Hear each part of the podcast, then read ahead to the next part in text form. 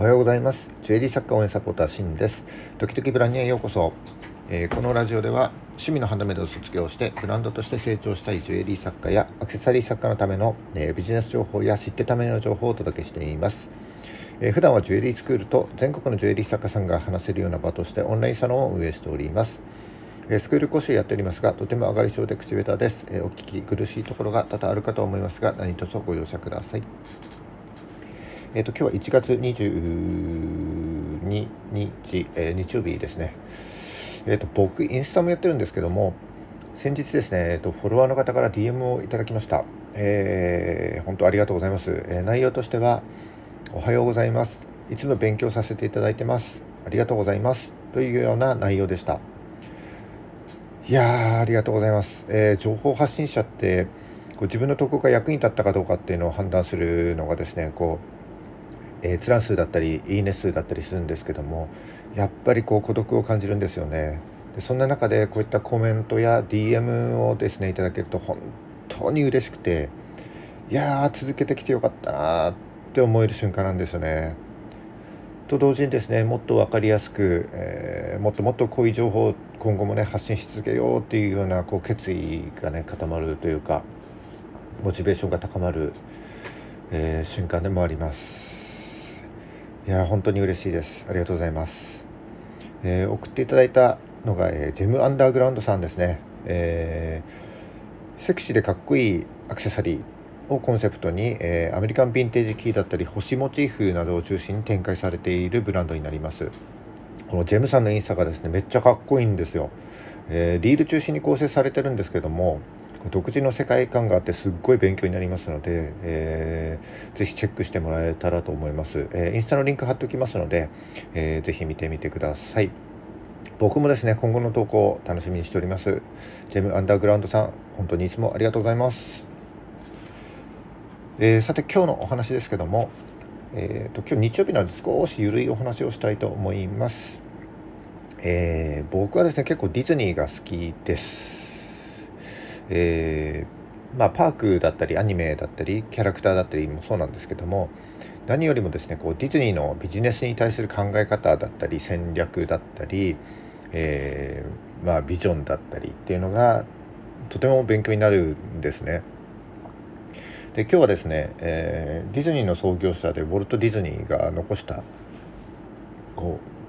う名言が言葉がたくさんあるんですけどもこのブランドの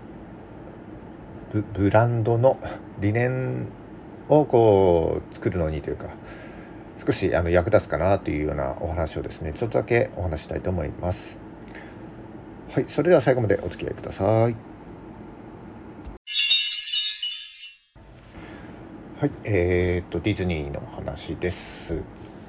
あディズニーじゃないや。えー、とウォルト・ディズニー ウォルト・ディズニーが、えー、残した名言のお話ですね。えっ、ー、と今はもう世界各地でディズニーが成功していて知らない人はいないと思うんですけども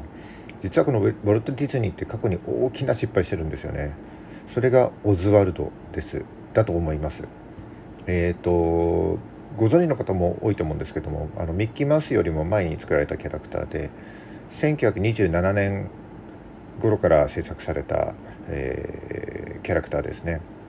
えーと、現代がオズワルド・ザ・ラッキー・ラビットって言われるキャラクターで、えーと、白黒のウサギで、えーまあ、どことなくこうミッキーに似ていますで僕大好きなんですよねオズワルド。で2作目でこう1作目はこう世の中に出なかったんですけども2作目でヒットした後こうディズニーはですね次回作作るために多額の資金をつぎ込んでこう制作に取り掛かったんですけどもこのオズワルドの権利がですねあの映画配給会社にあるって言われちゃって、えー、私制作スタッフもですねこう引き抜かれちゃってで1928年にですねオズワルドの権利オズワルドを失ってしまったんですよね。でその後こうミッキーマウスが生まれたわけですけどもそれから、えー、返還されたのが2006年です。80年ですよ80年の間ずっとこうオズワルドの返還を求めていて2006年にこうディズニーに返還されて、まあ、今に至ってるわけです。いやすごいですね。でまあこんな感じで僕はミッキーマウスとオズワルド大好きなんですけどもはいまあ、ちょっとこんな話はとてもいいんですけど、えっと、このウォルト・ディズニーですねこう生前にですねいろんな言葉を残しています。で今日は、えー、その言葉をご紹介しながらですねこうブランドの理念に関わるような話ですね少し考えてみたいと思います。えーと、ディズニーの残した言葉ウォルトに残した言葉たくさんあるので今日は有名な言葉だけをですね4つピックアップしてお話ししたいと思います。えーと、とまずはこちらですねこれは有名な一節ですね。ディズニーランドには終わりがないそれは進歩し加算され増殖し続ける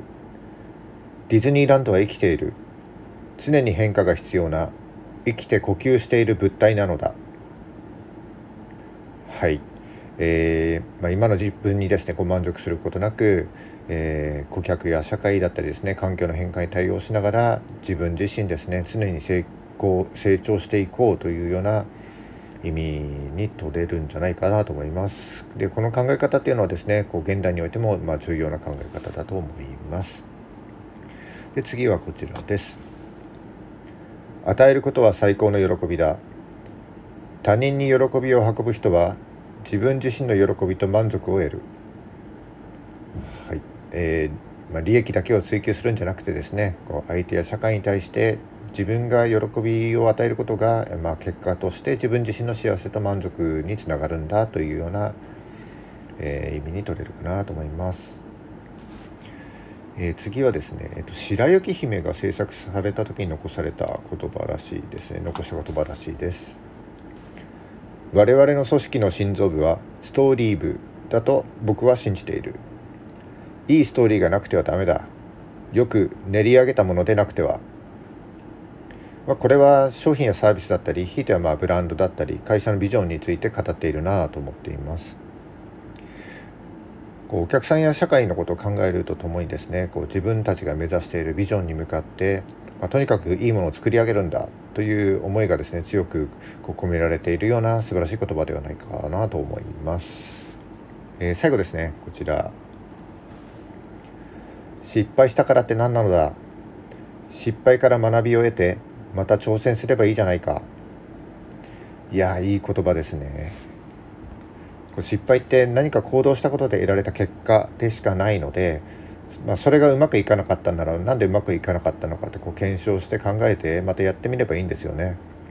でも何も行動しなかったら失敗すら得れませんから、まあ、経験値はゼロなままです。絶対にレベルアップなんかしないわけですよ。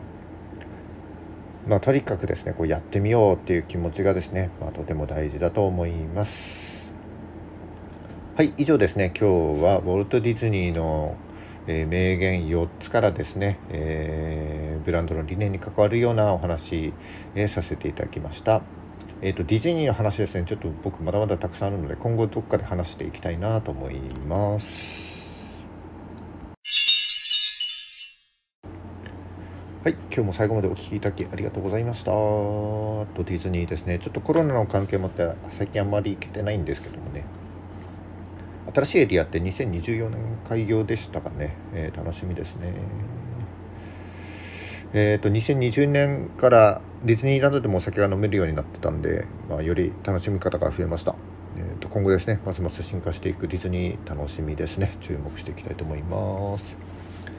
はい、この放送が役に立ったと思った方はいいねお願いします。また今後も頑張って配信してまいります。よかったらフォローお願いします。それじゃあ、えーと、日曜日お休みの方はゆっくりお休みください。仕事の方は僕も仕事です。一緒に頑張りましょう。それじゃあバイバイ。